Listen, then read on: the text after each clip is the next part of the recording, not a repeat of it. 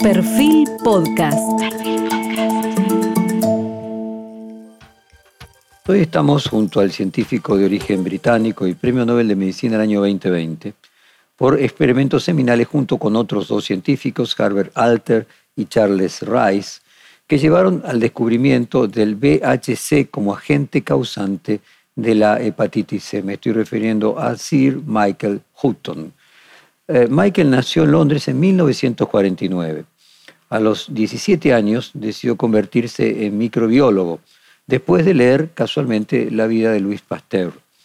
Se educó en la escuela Ayelin de la Universidad de East Anglia, donde se graduó con honores en ciencias biológicas en 1972. En 1977 obtuvo el doctorado en bioquímica en el King College de Londres. Sus investigaciones sobre hepatitis C se iniciaron en Estados Unidos. Allí, en 1989, junto con otros especialistas, detectaron el virus.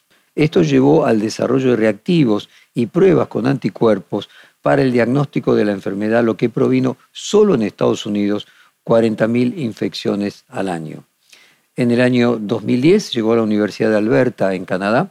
Poco después se murió al área cercana de Edmonton, donde se convirtió en director del Instituto de Virología Aplicada Li Ka-shing. Allí, en el año 2013, su equipo de investigación demostró que una vacuna derivada de una, una única cepa de hepatitis C era eficaz contra todas las cepas del virus. Además del premio Nobel, recibió el premio Memoria Carl Leinstein, el premio William Baumont y en 2021 fue nombrado caballero de la corona por la reina de Inglaterra. La obtención del premio Nobel a usted le implicó 31 años desde el primer avance significativo de su investigación al trabajo complementario de otros dos científicos con los que también compartió el premio Nobel. Eh, a que se le asigna tal reconocimiento conjunto. Esto quiere decir que su área de trabajo requiere tanta innovación como complejidad. Sí, um, fue muy difícil encontrar el virus que causa la hepatitis C. Empecé en 1982 cuando nuestros métodos eran bastante primitivos en comparación con lo que son ahora. Y requería un equipo multidisciplinario, diferentes tipos de científicos, diferentes tipos de experiencia. Y tuve muchos colegas sin los cuales no habría descubierto el virus en 1989. Este sería el segundo premio Nobel vinculado a la hepatitis y podríamos considerar el anterior en 1976 a Baruch Bloomberg por descubrir el virus B en las transfusiones de sangre? Sí, el doctor Bloomberg descubrió el virus de la hepatitis B y el virus de la hepatitis A también se descubrió en la década de 1970 en la nueva era de los Estados Unidos. Y el campo um, pensó que ese era el final, los dos virus um, causantes de la hepatitis.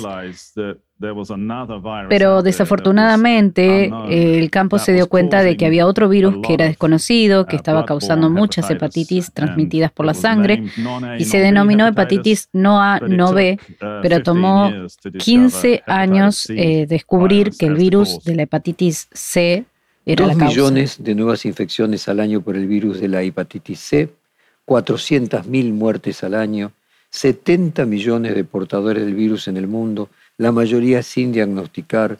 Muchos infectados incluso desarrollan cirrosis y cáncer de hígado. ¿En qué estado se encuentra la posibilidad de que haya una vacuna para este virus? Desafortunadamente, todavía uh, faltan algunos años para que la vacuna llegue a la comunidad. Creo que una vacuna es factible, uh, pero como dije, todavía tenemos que hacer varias fases de ensayos clínicos antes de que podamos obtener la autorización para dársela a las personas que la necesitan.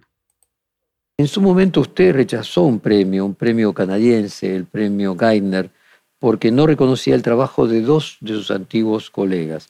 ¿Esa fue su motivación o también había otro tipo de reclamo detrás del rechazo del premio? Um, bueno, desafortunadamente todos trabajamos duro en el campo de la medicina para hacer avanzar la ciencia y la medicina para los pacientes. Ese es el motivo um, principal, por supuesto. Desafortunadamente, cuando entregan premios, tienen a estar restringidos a solo una, dos o tres personas. Y siempre he argumentado que es mejor incluir a más personas. ¿Qué hay de malo en que se reconozca a seis u ocho personas? Creo que es necesario en la comunidad médica porque enseñamos a nuestros jóvenes estudiantes y aprendices a ser colaborativos. Cada vez más necesitamos trabajar con científicos de diferentes disciplinas. Y cuando haces eso, resuelves el problema juntos. Creo que es muy apropiado reconocer a todo el equipo. Una analogía sería en el fútbol, donde un equipo gana un torneo importante y solo el capitán y quizás el portero y el delantero central obtienen las medallas. No, debería ser todo el equipo. Tiene varios científicos importantes en su campo. El último premio Nobel, por ejemplo, César Milstein. No sé si usted lo conoció a César Milstein en Inglaterra y qué opinión tiene del nivel científico en su campo de los científicos argentinos. Uh, no conozco a esa persona que um, mencionaste. He trabajado con varios científicos argentinos en la Universidad de Alberta en Canadá y uh, ciertamente con los que trabajo son exactamente hábiles y muy competentes. Cuando trabajé en Estados Unidos, trabajé con muchos ah, chilenos y ciertamente era lo mismo que científicos argentinos.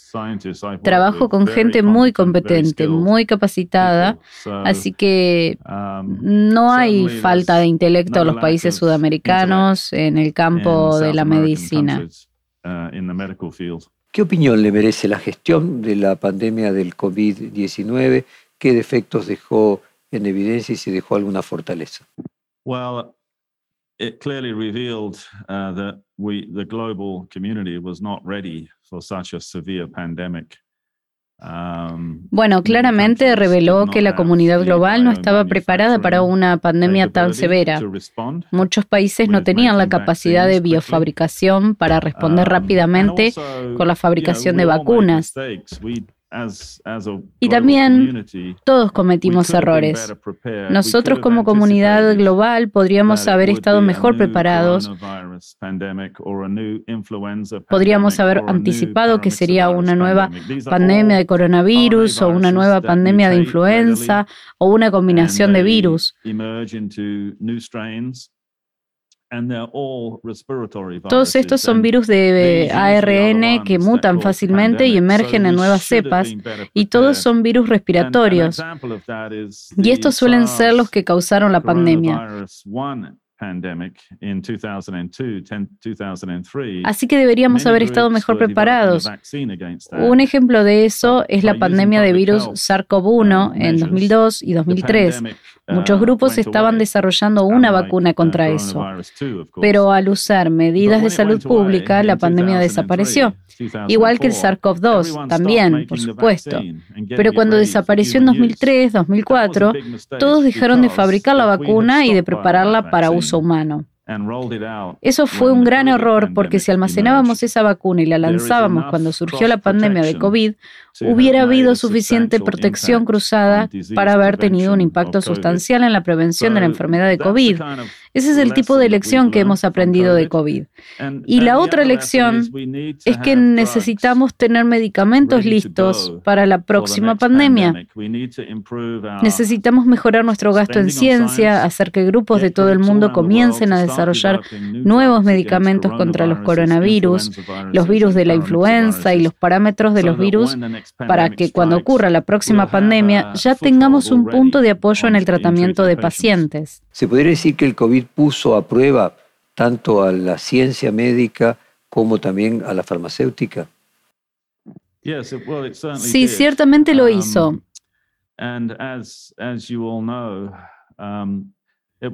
Realmente fueron las nuevas tecnologías, la tecnología de ARN, la tecnología de vacunas de ARN y la um, tecnología de adenovirus las que realmente vinieron a nuestro rescate. Estas son tecnologías relativamente nuevas que podrían implementarse muy rápidamente y fueron muy efectivas para salvar vidas, como todos sabemos.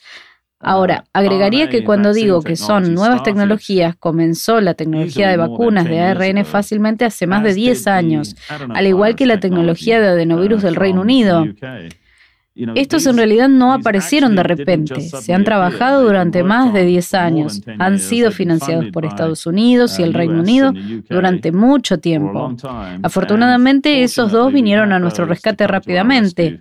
Obviamente millones y millones de personas han muerto por COVID, pero si no hubiera sido por esas vacunas, estaríamos viendo muertes astronómicas en todo el mundo. ¿El universo de las patentes ayuda al descubrimiento de nuevos medicamentos o finalmente asfixia esa investigación? Well, I think I think the answer is yes and no. Creo que la respuesta es sí y no. La forma en que funcionan las patentes es en la industria farmacéutica. Los inversores que compran las acciones de esas empresas uh, y para proteger su propiedad intelectual, las empresas deben presentar patentes porque una parte es una especie de monopolio que los gobiernos del mundo dan a los inventores que en este caso a las empresas, para salir a innovar. Y si aportas al bien público, obtienes 20 años de monopolio para vender tu producto. Y es saludable porque estimula la inversión en la industria farmacéutica y biotecnológica. El lado negativo de eso es lo que hemos visto con la hepatitis C. Ahora, 25 años um, después de nuestro descubrimiento en 1989,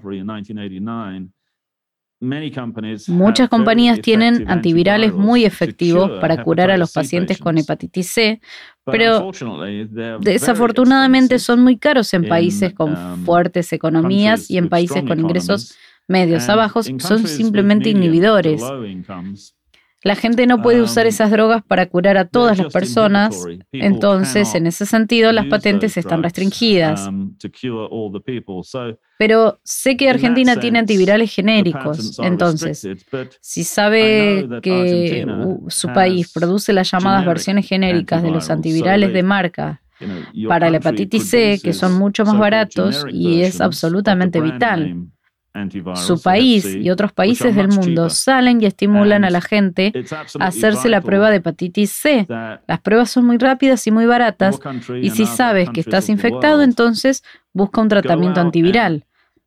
Um, Porque si sigue albergando el virus durante muchos años, la mayoría de los portadores argentinos no han sido diagnosticados con hepatitis C, por lo que tienen una uh, bomba de relojería en sus hígados.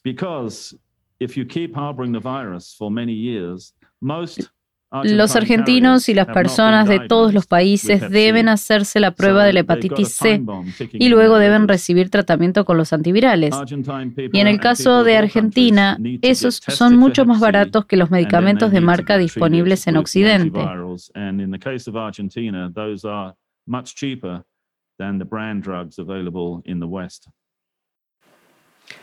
Cuánto las fake news y las teorías de las conspiraciones afectan o no al campo científico.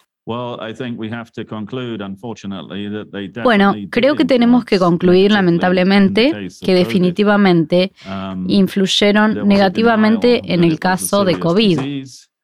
Hubo una negación de que fuera una enfermedad grave, una negación de que el diagnóstico no lo fuera, um, una negación de que las vacunas funcionaron y muchas ideas realmente muy malas y uh, malas políticas para decir que las vacunas eran peligrosas, que en realidad estaban matando a las personas en um, lugar de protegerlas.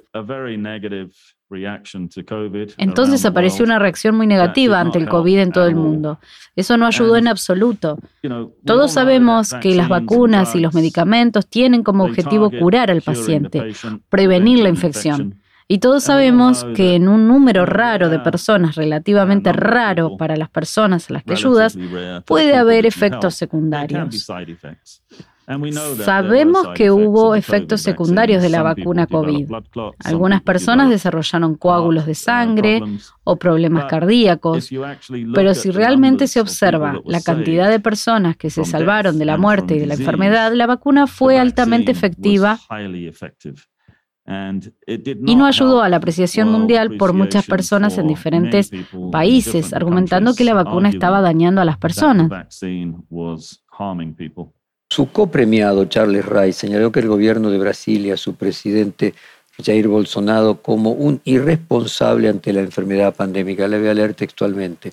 Como sucedió en los Estados Unidos, el gobierno brasileño no se tomó en serio la pandemia y como consecuencia muchos murieron innecesariamente. ¿Comparte la opinión de su colega? Bueno, um, Charlie es un muy buen amigo mío, pero debo decir que no estoy familiarizado con la respuesta del gobierno brasileño. Um, Charlie obviamente lo es y es un miembro muy bien considerado de la comunidad científica, así que creo que si él lo dice, entonces probablemente sea cierto. Los virus mutan, tienen variantes, en el caso de la resistencia a los antimicrobianos en el jonococo, la Organización Mundial de la Salud estima que en 2016 aparecieron 87 millones de nuevos casos en adolescentes y adultos de 15 a 49 años en todo el mundo. Y la pregunta es, ¿qué le ocurre al cuerpo humano? ¿Estamos cada vez más indefensos? Uh, sí, es una muy buena pregunta. Históricamente, la raza humana siempre ha sido muy vulnerable a la infección con bacterias, virus, parásitos. Entonces, en cierto sentido, nada ha cambiado. Frecuentemente ahora tenemos preventivos y medicamentos y terapias que podemos usar. Pero no obstante, todavía somos muy vulnerables como raza. Y como las bacterias, lo que estamos viendo es que cada vez más bacterias se vuelven resistentes a los antibióticos y eso es una gran amenaza. De alguna manera, necesitamos estimular a las empresas uh, farmacéuticas para que produzcan más antibióticos.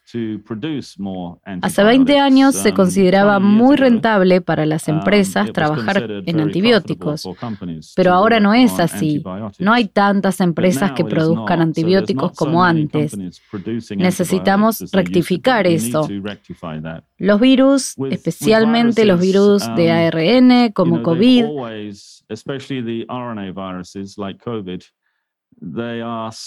siempre son descuidados cuando reproducen los genomas, producen muchos errores.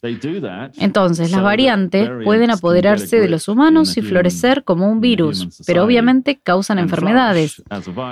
Así que creo que tenemos esfuerzos concentrados en todo el mundo y estoy viendo que sucede en los últimos dos años. Canadá, por ejemplo, Estados Unidos, muchos países, Reino Unido, muchos países están respondiendo a la pandemia de COVID de muy buena manera. Están diciendo, bueno, no dejemos al azar la próxima vez. Preparemos algunas vacunas contra probables futuras pandemias virales. consigamos algunas drogas, aumentemos nuestro arsenal de antivirales que podríamos implementar para tratar las nuevas pandemias virales Así que estamos mejorando, pero ya sabes, la resistencia microbiana, la resistencia bacteriana a los antibióticos ha, sido un gran problema durante varios años y necesitamos urgentemente estimular ese campo para producir nuevos antibióticos contra la bacteria.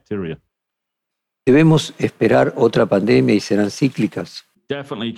Definitivamente podemos esperar más pandemias. Tendremos más pandemias. Um, uh,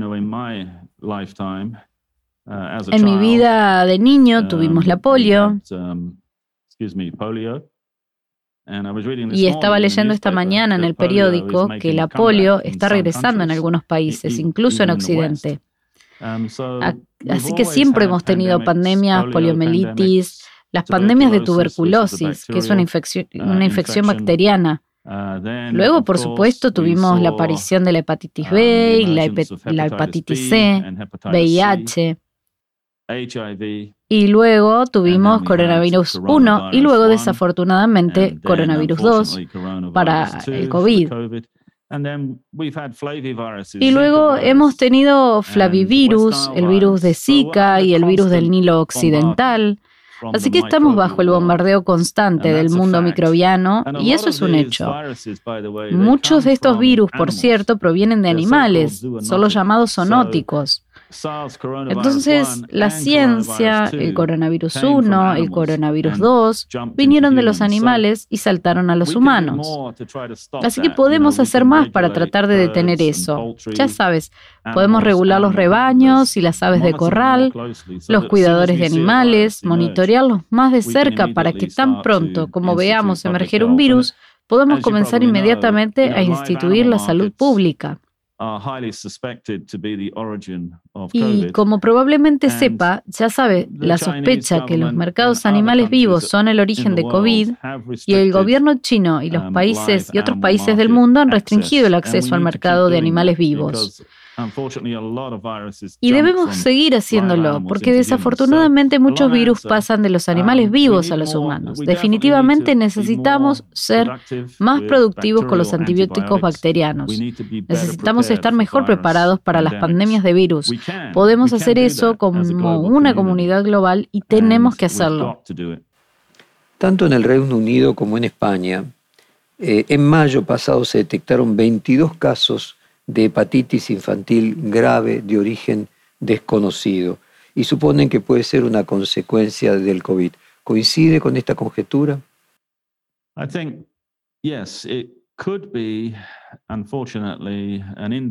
Creo que sí, desafortunadamente podría ser una consecuencia indirecta de COVID en la medida en que los niños pequeños, bebés y niños pequeños que se han visto afectados por este brote de hepatitis, fueron protegidos por sus padres, no salieron a la comunidad para infectarse con lo que sea que lo esté causando.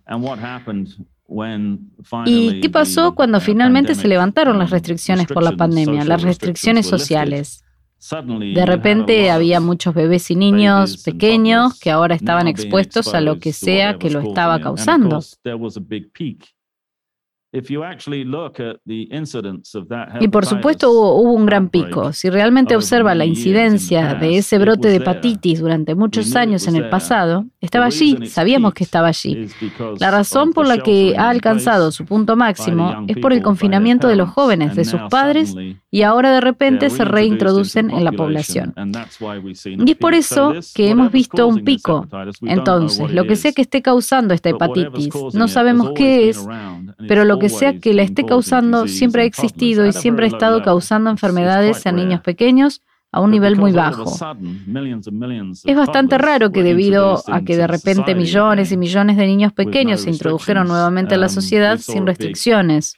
Vimos un gran pico en la incidencia. Tenemos que averiguar qué es uh, ese virus y estoy seguro de que lo haremos. Um, Pero es una entidad nueva, otro problema con el hígado. ¿Puede ser que el COVID haya ocultado otras pandemias como la de HIV o la de la gonorrea que mencionábamos recientemente? Um, Desafortunadamente, la uh, pandemia de COVID se superpone a los problemas que todavía tenemos con la hepatitis B, la hepatitis C y el VIH. Así que lo um, veo como un problema más, un gran problema, por supuesto, para las personas por encima de todo lo demás. Hemos logrado grandes avances con el VIH, uh, con los medicamentos que las personas toman de por vida para salvar sus vidas y suprimir el virus. Hemos logrado grandes avances en la hepatitis B, donde una vez más los pacientes pueden recibir tratamiento continuo para suprimir el virus y prevenir la enfermedad hepática. Uh, y con la hepatitis C tenemos medicamentos para curar a los pacientes, pero todavía tenemos un largo camino por recorrer.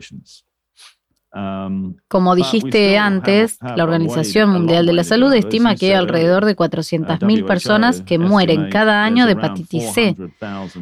Tenemos los medicamentos para detener eso. Entonces, Lo que la Organización Mundial de la Salud y la Organización Mundial de la Autoridad de la Salud han recomendado es que los países estimulen las pruebas de hepatitis C a sus residentes, a sus ciudadanos, y si son positivos, los traten con antivirales. La Organización Mundial de la Salud lo ha estado recomendando durante los últimos seis años, pero parte de uno o dos países como Egipto, que han hecho un muy buen trabajo en eso, muchos países, la mayoría de los países, mientras implementan esa política de prueba y tratamiento, lo hacen muy lentamente.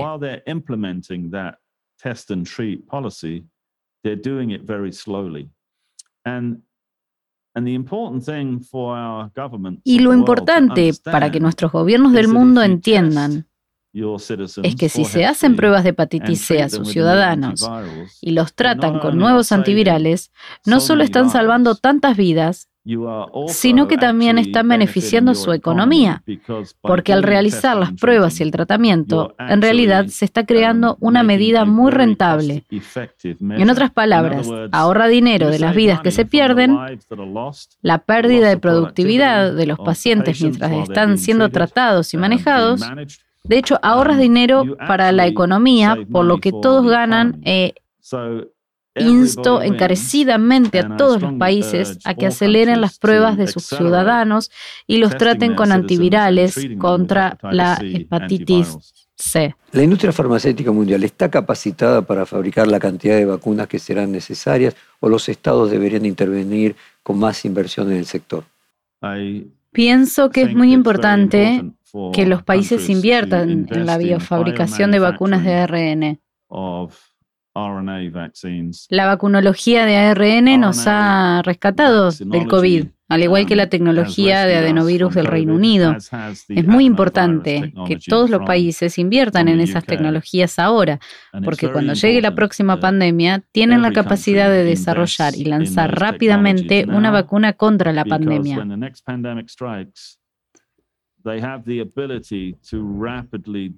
La tecnología de la vacuna de ARN y la tecnología del virus adeno son sin duda muy jóvenes.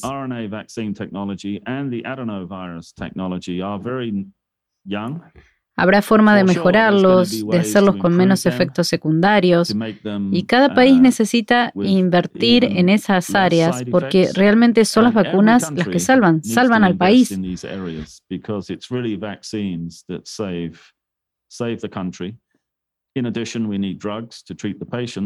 Además necesitamos medicamentos para tratar a los pacientes, por supuesto, pero las vacunas son la intervención médica más rentable en todo el mercado de medicamentos para evitar que las personas se enfermen. Médicamente es la um, medida más rentable para tomar. Aquí en la Argentina, al comienzo del COVID, la vacuna que se aplicó mayoritariamente fue la vacuna rusa Sputnik. ¿Qué impresión tiene usted del nivel de la ciencia rusa y si cree que en el intercambio de científicos de Oriente y Occidente la guerra en Ucrania termina siendo un problema también para la ciencia? Oh, um, eh, no estoy familiarizado con la vacuna um, rusa del COVID, debo decir. Supongo que fue al menos una vacuna parcialmente efectiva. Sabes, um, creo que las vacunas de ARN fueron muy efectivas. Ah, Así que dudo que la vacuna rusa fuera um, tan buena como las vacunas de ARN. Pero tengo que decir que no estoy al tanto de los datos que prueban eso.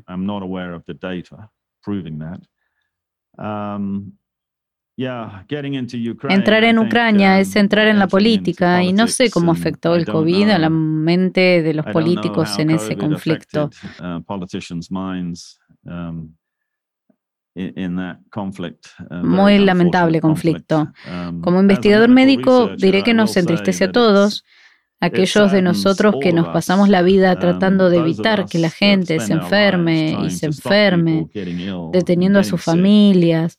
Sufrimos enormes pérdidas cuando mueren los pacientes. Es tan triste que en 2022 sigamos viendo conflictos armados matando gente y es que tiene que parar. Um, es solo que no podemos, tenemos que evolucionar más como especie. No podemos estar matándonos mientras el resto de la comunidad gasta. Es una gran cantidad de esfuerzo y dinero tratar de mejorar la vida. Tenemos que detener el conflicto armado. Esto es ridículo. ¿Qué otros países eh, tienen un nivel de desarrollo científico importante? Por ejemplo, India, China.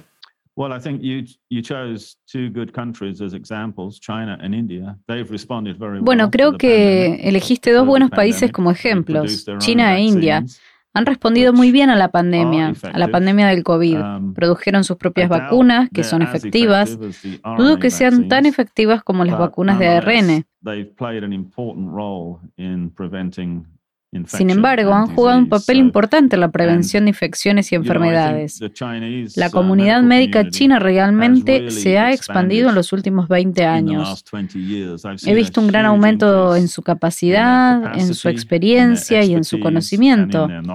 Y mucho de eso se uh, debe a las interacciones con los gobiernos occidentales y los científicos occidentales, y eso es bueno.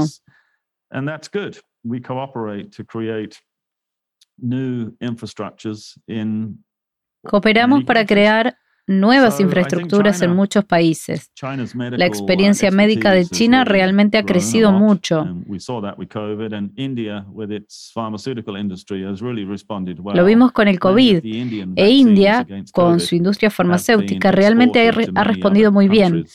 Muchas um, de las vacunas indias contra COVID um, se han exportado a muchos otros um, países y eso es bueno. Obviamente, eh, lo ideal es que todos los países, incluida América Latina, aumenten su experiencia científica y médica. Ese es el ideal. Creo que todo el mundo está tratando de um, hacer eso.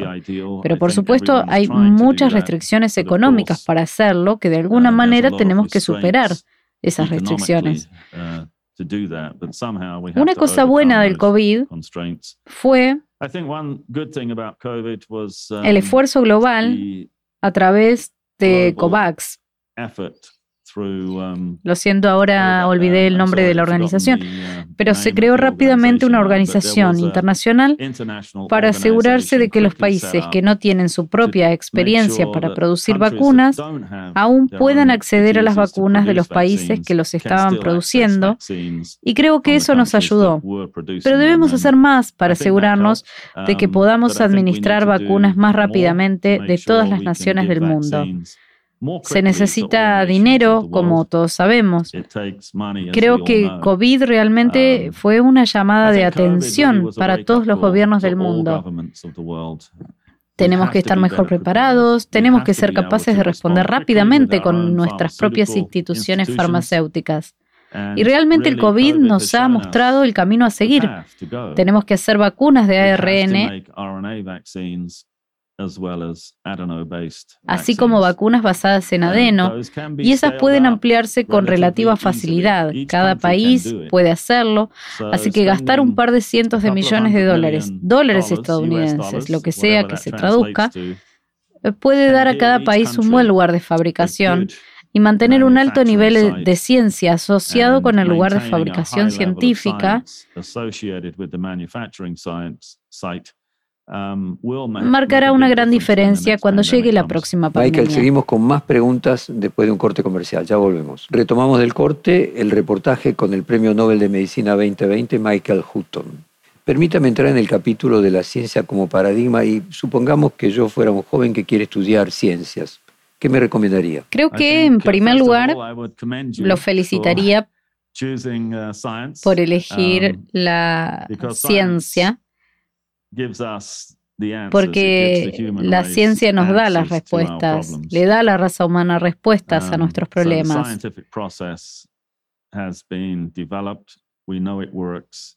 Así que ha um, desarrollado el proceso científico. Sabemos que funciona. Um, y entonces lo felicitaría. En primer um, lugar, por seguir una carrera en ciencias es importante a medida que desarrollas tu carrera. He trabajado en tres países diferentes en mi carrera, Reino Unido, Estados Unidos y Canadá, y eso me ha expuesto a diferentes mentes.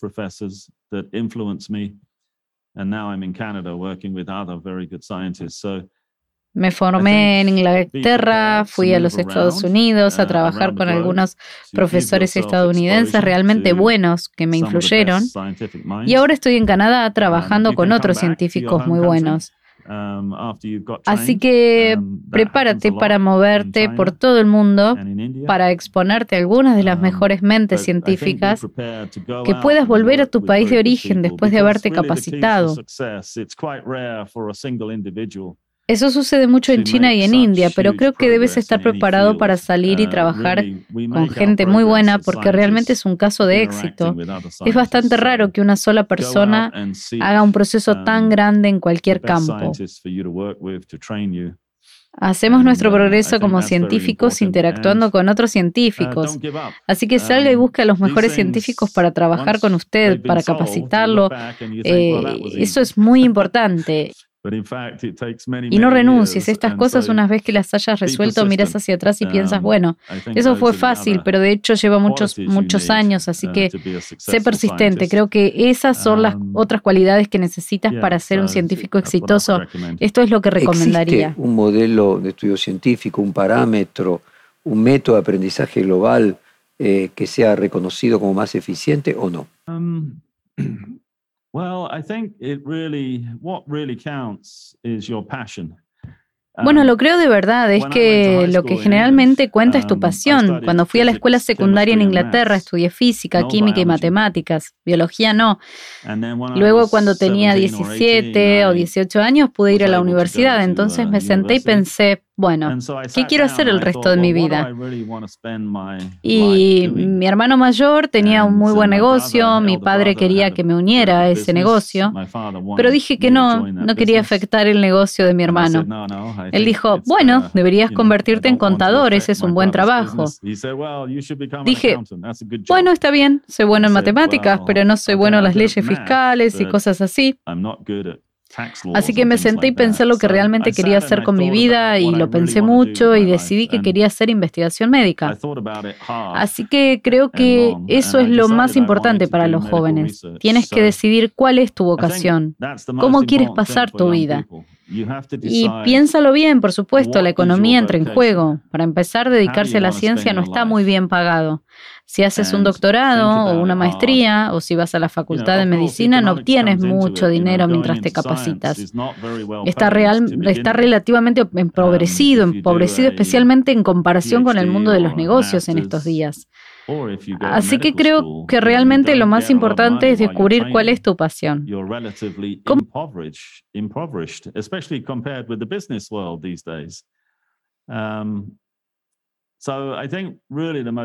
quieres al final de tu vida? ¿Cómo quieres ser? ¿Qué te va a satisfacer de lo que hiciste en tu vida? Y creo que la pasión es absolutamente clave. Y luego, una vez que hayas descubierto cuál es tu pasión, ve y trabaja con buenas personas de todo el mundo.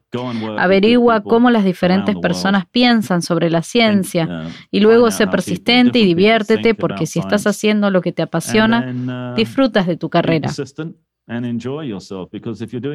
La mayoría de las veces no funciona.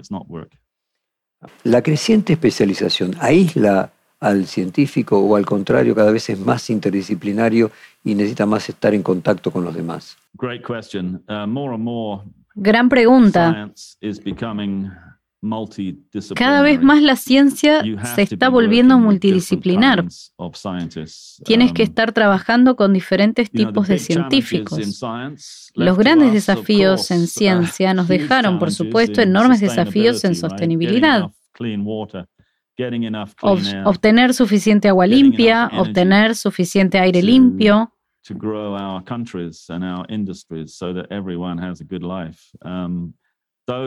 be solved by multidisciplinary scientists. Um, Obtener suficiente energía para hacer crecer nuestros uh, países y nuestras industrias para que todos tengan una buena vida. Eso solo puede ser resuelto por científicos multidisciplinarios Y ciertamente en los campos de la medicina tienes que tener inmunólogos trabajando con virólogos, trabajando um, con vacunólogos, trabajando con institutos públicos, trabajando con corporaciones, compañías farmacéuticas. Tienes que ser multidisciplinar. Y creo que es importante que los jóvenes a medida que se entrenan, se den cuenta de que tienen que interactuar no solo con otros científicos, tienen que interactuar con diferentes tipos de científicos para resolver problemas, pero puede hacerse es realmente muy divertido cuando interactúas con nuevos tipos de científicos. En mi mandato en Canadá, una de las cosas en las que me involucré es el descubrimiento computacional de fármacos. Tienes la computadora para hacer el análisis de drogas, para identificar drogas contra virus pandémicos, por ejemplo.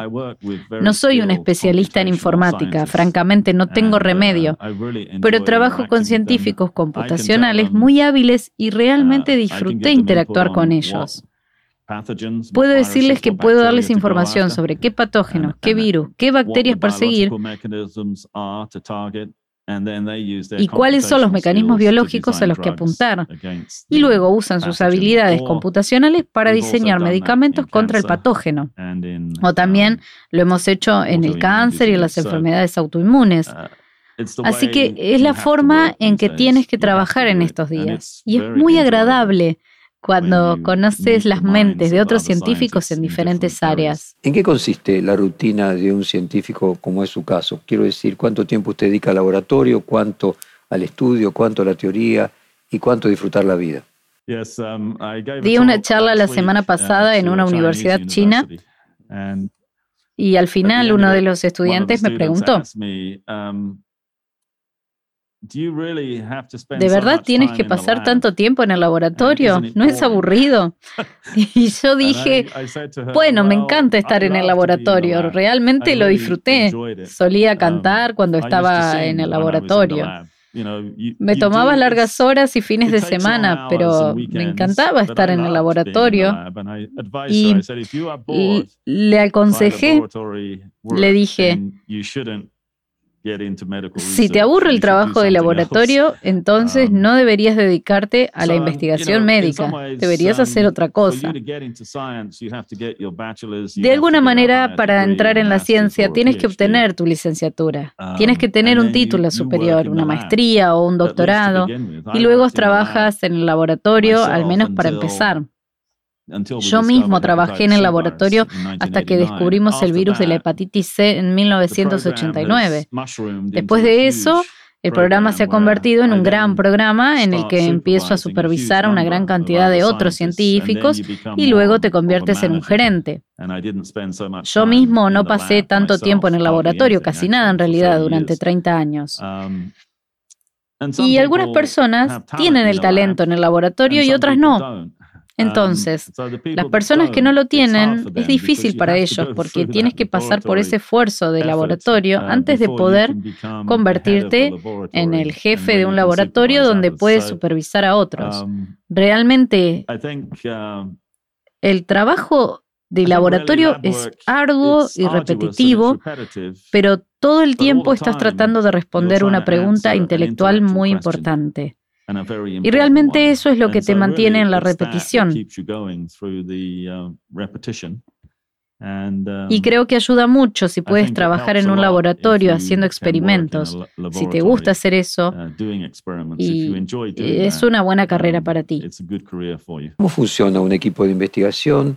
Eh, ¿Cómo debe ser liderado? Y en el caso específico, ¿qué características tienen que tener los científicos que trabajan en su propio equipo de investigación? Espero que una de las cosas que hago a mis investigadores en mi equipo es transmitir un sentido de um, pasión. Y junto con esa pasión, trabajo duro y determinación para resolver el um, problema. Quiero decir, he estado trabajando durante los últimos 12 años en Canadá en una vacuna contra la hepatitis C. Todavía estamos trabajando en ello. Pero mi equipo es muy hábil todos ellos tienen diferentes especialidades, todos son muy trabajadores y muy decididos. Y ese es el tipo de gente con la que quiero trabajar. Estamos muy cerca y creo que produciremos una vacuna en los próximos años. Uh, Eso ayudará mucho a contener la pandemia de hepatitis C. En sí misma es una pandemia. Entonces, por supuesto, quieres personas brillantes, personas inteligentes que hayan obtenido buenos resultados en sus exámenes. Buscas eso. Pero creo que esencialmente necesitas gente que realmente quiera hacer ese tipo de trabajo. Um, quieres ver que tenga ese tipo de pasión.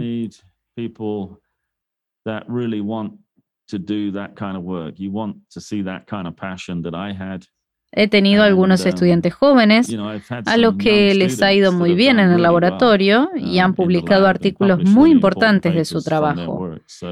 Así um, que ese es el tipo de cosas que busco. ¿Considera que la humanidad valora la ciencia lo suficiente? El COVID ha hecho que las personas en todos los ámbitos de la vida se den cuenta de lo importante que es la ciencia y qué tan importante es la microbiología.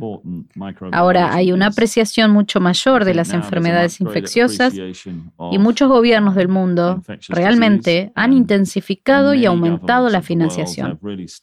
Así que creo que si me hubieras hecho esta pregunta hace 10 años, podría haber dicho que hay una apreciación subyacente de la ciencia y los investigadores médicos, pero creo que ahora por el COVID ha cambiado para mejor.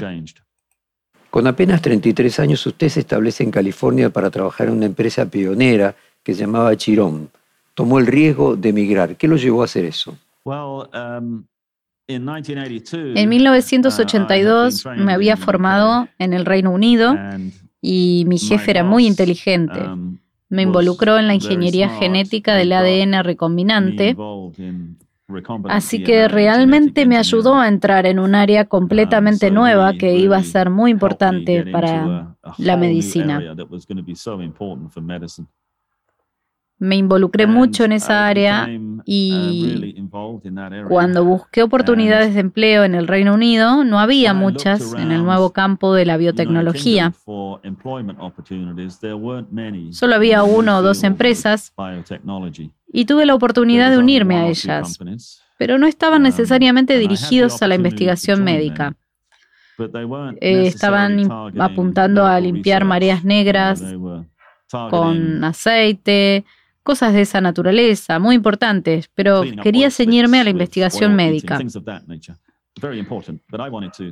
Cuando miré a los Estados Unidos vi que había cientos de empresas emergentes formadas por académicos para aplicar a la biotecnología, a la medicina. Entonces me di cuenta de que el mejor lugar para mí es Estados Unidos y por eso terminé en California. Por supuesto, también uh, quería experimentar el estilo de vida estadounidense. Mi esposa también quería, teníamos un bebé de un año y entonces tenía sentido por todos lados. Mis padres estaban molestos uh, porque me fui, me doy cuenta ahora como padre. Tengo dos hijos adultos y dos nietas. Ahora me doy cuenta de la sorpresa que habría sido para mis padres cuando me fui. Pero nos mantuvimos en contacto, nos visitamos y yo visité el Reino Unido a menudo. De todos ah, modos, por eso me fui a Estados Unidos. Esa empresa Chirón sufrió un atentado por parte de extremistas ligados a la ecología por el uso de animales en experimentos. ¿Cuál es la paradoja ética de la ciencia contemporánea, por ejemplo, la que se plantea alrededor de la clonación? Sí, um, tienes razón. La empresa en la que trabajaba fue bombardeada por grupos anti-experimentación con animales.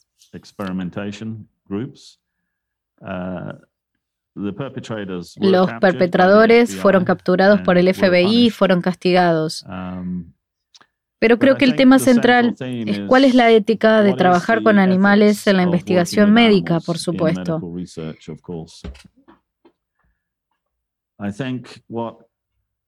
Creo que lo que hacen ahora todos los gobiernos responsables es exigir un uso ético de esos animales. Entonces, los protocolos se estudian muy profundamente, en gran detalle, y también se estudia el beneficio potencial para la humanidad. Um, Siempre trato de restringir la cantidad de estudios con animales que hago Pero para hacer lo que he hecho y mis colegas, hemos usado animales y no es una buena parte de nuestro trabajo. Tengo que decir que no me gusta hacerlo, pero desafortunadamente, para probar vacunas en humanos, por ejemplo, los reguladores gubernamentales requieren alguna base para pensar que la vacuna podría funcionar en humanos. Y lo que eso significa es que primero tienes que probar en animales. Es muy duro y no se puede probar una vacuna en cultivo celular porque no tiene un um, sistema inmunológico. Es un área muy difícil y realmente representa algunos dilemas éticos para uh, científicos como yo.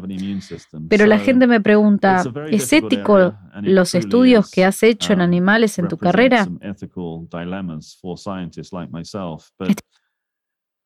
I, people ask me, well, is it ethical, the, the, the studies you've done in animals in your career? And I say, well, strictly speaking, they're not ethical. But on the other hand, if I weren't to do them, Estrictamente hablando, no son éticos. Pero por otro lado, si no fuera a hacerlos, tampoco sería ético porque los humanos sufrirían. Así que siempre tiendo a pensar que en el niño pequeño o el adulto joven muriendo de hepatitis C, porque he usado animales y mis colegas han usado animales en la um, búsqueda de curas. Así es como justificas el uso de animales que has ayudado a vivir a humanos. ¿Cómo evolucionó la biotecnología en los últimos 40 años? ¿Cómo era cuando usted comenzó con los trabajos en los años 80 y cómo trabaja ahora? ¿De qué forma fue evolucionando la ciencia? Cuando comencé a buscar el virus de la hepatitis C en 1982, um, la tecnología disponible era muy primitiva.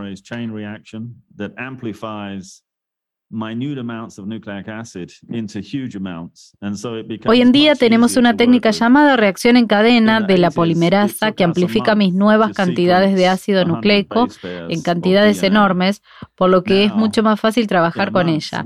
En los años 80 tardamos un mes en secuenciar 100 pares de bases de ADN. Ahora en un mes podemos secuenciar todo el genoma humano. Así que ahora tenemos tantas técnicas maravillosas para interrogar enfermedades um, médicas.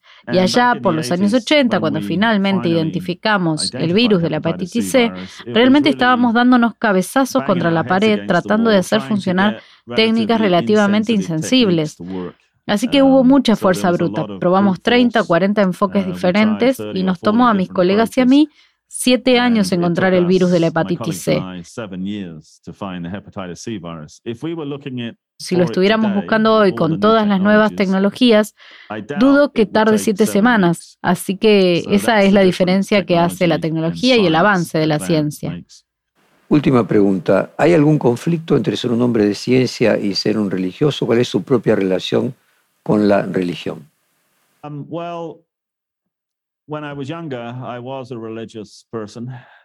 cuando era joven era una persona religiosa, pero cuando llegué a la mediana edad comencé a analizar la religión de cerca y decidí dejar de ser religioso. Mi creencia actual es que vivimos en el planeta um, Tierra, que es enormemente complejo en tantos niveles diferentes y es simplemente un maravilloso planeta para vivir. Pero nuestro conocimiento de los físicos y los matemáticos nos ha informado que somos parte de este increíble sistema solar, parte de la inmensamente enorme galaxia de la Vía Láctea, y esa es solo una galaxia de miles de millones en nuestro universo.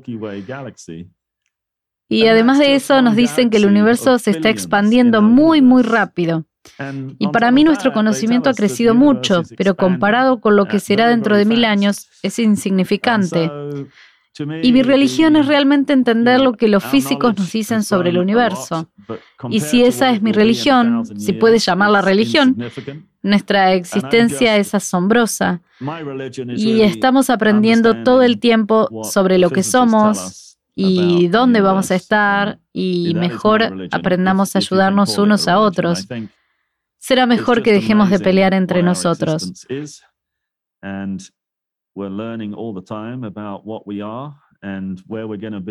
Tenemos que empezar a ayudarnos unos a otros social y económicamente. Uh,